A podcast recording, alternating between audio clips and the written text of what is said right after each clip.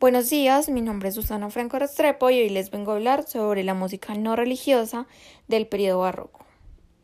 Entonces, ah, estamos hablando de lo más importante de la música no religiosa. Algo muy importante de esta es que en esta época en Venecia se inventa la ópera. Hay muchos libros que consideran a Monteverdi el padre de la ópera como su creador pero en realidad la primera pieza operística como tal es de Jacopo Pelli, pero sí que es verdad que Monteverdi con su obra Orfeo la dio a conocer muchísimo más. Acá les comparto un pequeño fragmento de lo que es esta.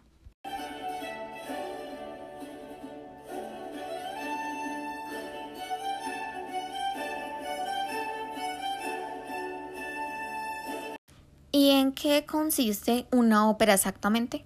Wagner, un compositor del que ya hablaremos, decía que la ópera era el arte de las artes y una obra de arte completa.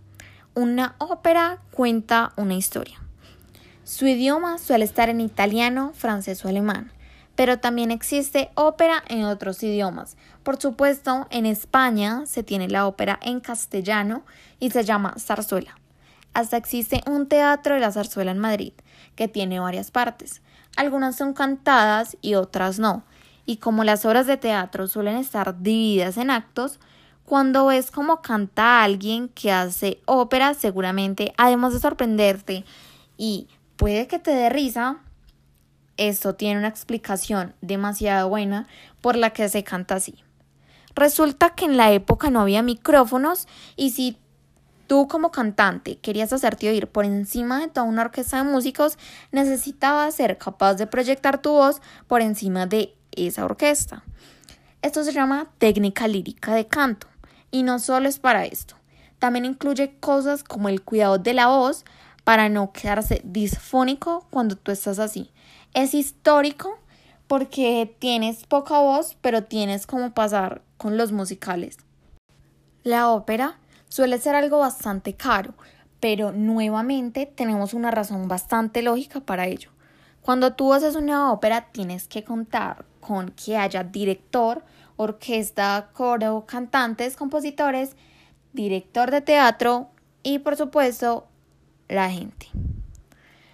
Una ópera se representa una y otra vez así que por eso es tan cara Así que, no obstante, hay un montón de descuentos, sobre todo si eres joven, para poder ir a ver ópera a un precio asequible.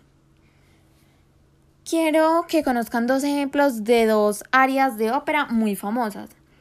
Un área es sinónimo de canción dentro de una ópera. La primera es La Reina de la Noche.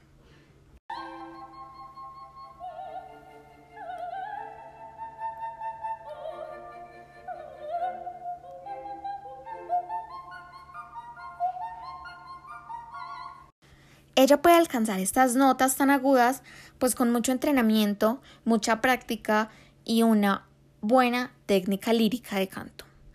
El segundo ejemplo es de una película, más específicamente El quinto elemento. Acá les pongo un pequeño fragmento.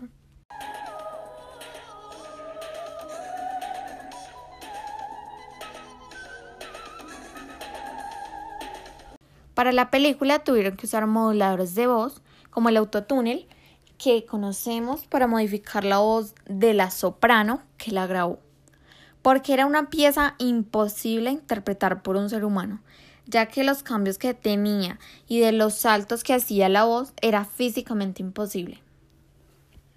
Ya para finalizar, recordemos que estos fueron uno de los músicos que más se destacaron en el periodo barroco. Uno de ellos, Johann Sebastian Bach, Handel, Vivaldi, Claudio Monteverdi y Henry Purcell.